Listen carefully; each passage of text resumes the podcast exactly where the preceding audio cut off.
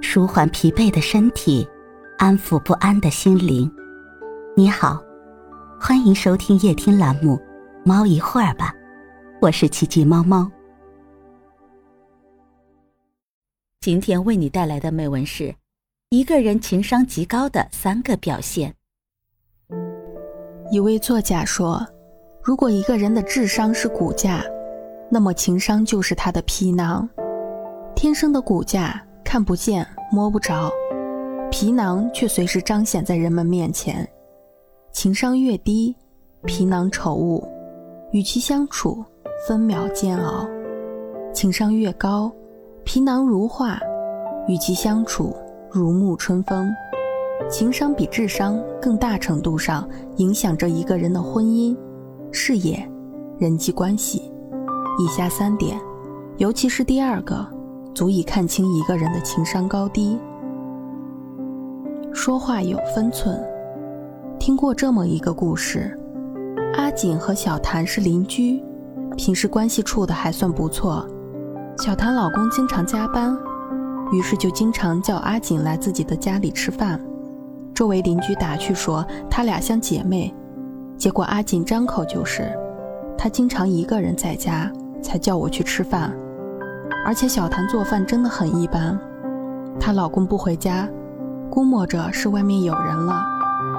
这种不知感恩、不顾场合、毫无分寸感的表现，让我想起朱元璋的故事。朱元璋当上皇帝后，顾念旧情，想给发小一个官做。结果发小全然不顾皇威，先是在朝堂上唤朱元璋绰号朱重八，然后还把朱元璋小时候做的很多糗事全部说出来，边说边捧着肚子哈哈大笑。朱元璋忍了他一段时间，后来随便找了个理由把发小处死。控制不了自己的嘴，说话没有分寸感，终将害人害己。作家海明威有一句话，人尽皆知：人用两年时间学会说话，却要用一辈子学会闭嘴。说话有分寸，不仅仅是替人着想的善良，更是保全自己的不二法则。很多时候，灾祸往往源于一次说话的不体面。和领导说话失了分寸，丢失的是自己的前途；和陌生人说话失了分寸。招来的可能是对方的拳头，和伴侣说话失了分寸，结局可能就是分道扬镳。任何场合，面对任何人，都要掌握好语言的分寸感，别伤了对方，更别惹毛了对方。谨记，凡事三思而行，说话三思而言。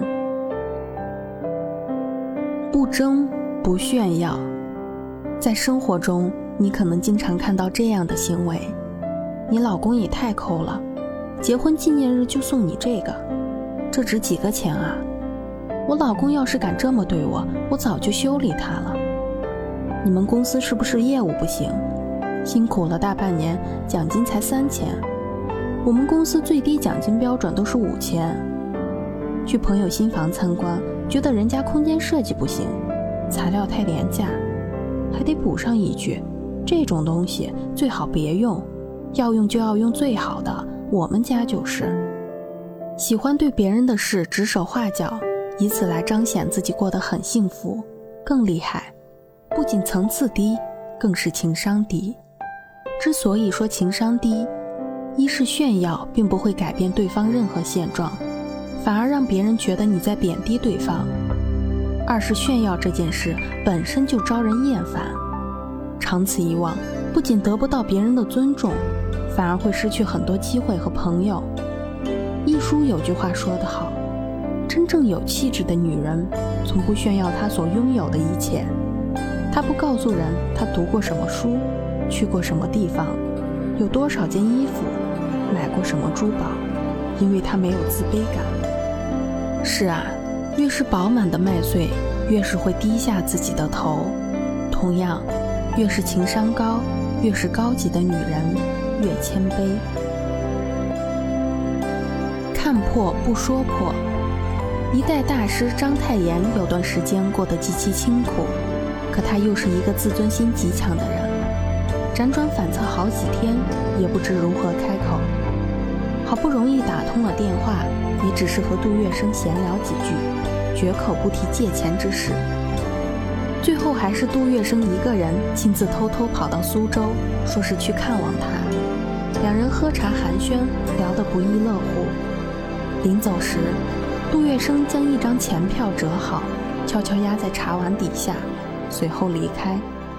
杜月笙看到了好友的窘境，并未摆到台面上谈，反而不动声色地帮朋友解决了燃眉之急，顾全了好友的颜面。这份恰到好处的分寸感，是尊重，更是智慧。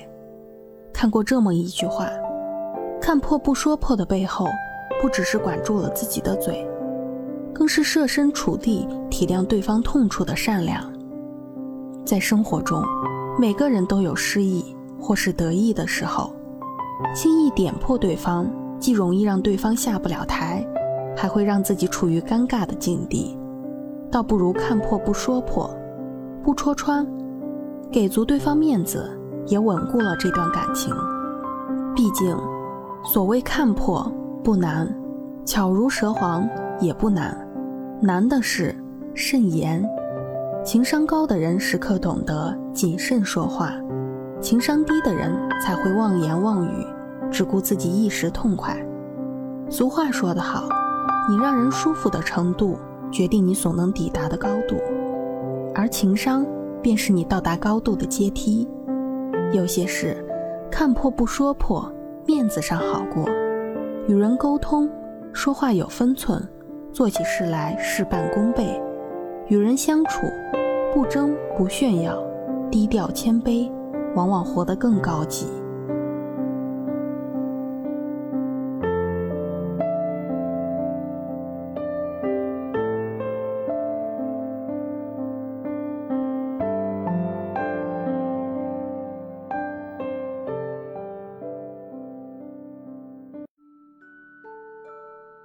今天的分享就到这里了。欢迎关注、订阅、分享、点赞，一键四连，也欢迎评论区交流互动哦。祝您晚安，我们明天再会。